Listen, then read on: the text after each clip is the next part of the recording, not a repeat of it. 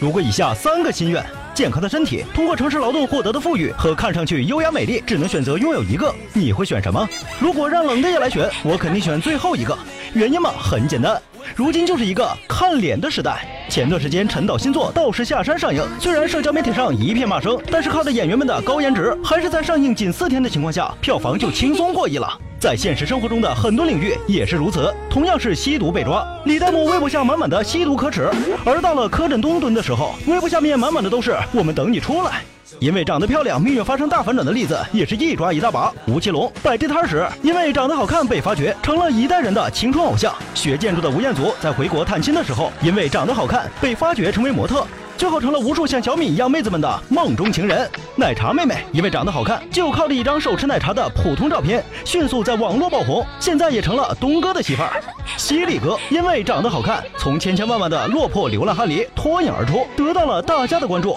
在很多时候，长得漂亮就像是一张能将 Hard 模式降为 Easy 模式的通关卡。一张好看的脸为什么会这么魔性呢？其实这看脸的社会风气，早在古时就已经形成了。《世说新语·容止篇》里就曾录了很多跟脸有关的故事，说有个叫潘岳的帅哥，一出门就有很多姐姐粉、妈妈粉们手拉着手围着看；还有个叫魏阶的帅哥，也是被里三层外三层围着观看。由于原本就体弱多病，最后竟然被活生生的看死了。到了今天，长得好看依然能够获得更多的注目和偏爱。网络上有段非常火爆的恶搞视频，拍摄团队派出了一名身着超短裙的美丽姑娘，突然坐到路边人的身上观察人们的反应。其中一个臭不要脸的男人不但没怪姑娘冒失，还贴心的一动不动，生怕姑娘一个坐不稳就离自己而去了。长得漂亮更容易被原谅，这是因为漂亮就像光环一样，让身上的缺点被无视，优点被放大。这是一种心理学上的晕轮效应。美国一项研究显示，人们更愿意和长得好看的人相互合作。数据统计中，百分之三十九的俊男靓女被同事们认为有帮助，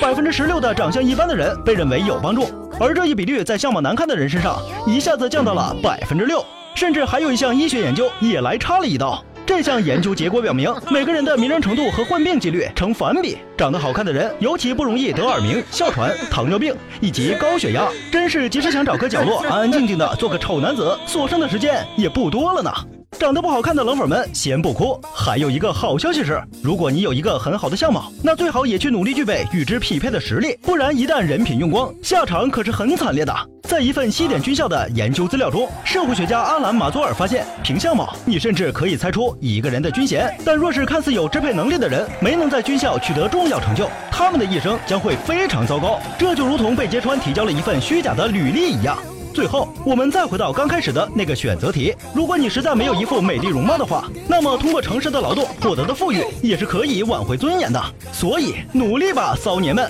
尤其是颜值还不高的那些。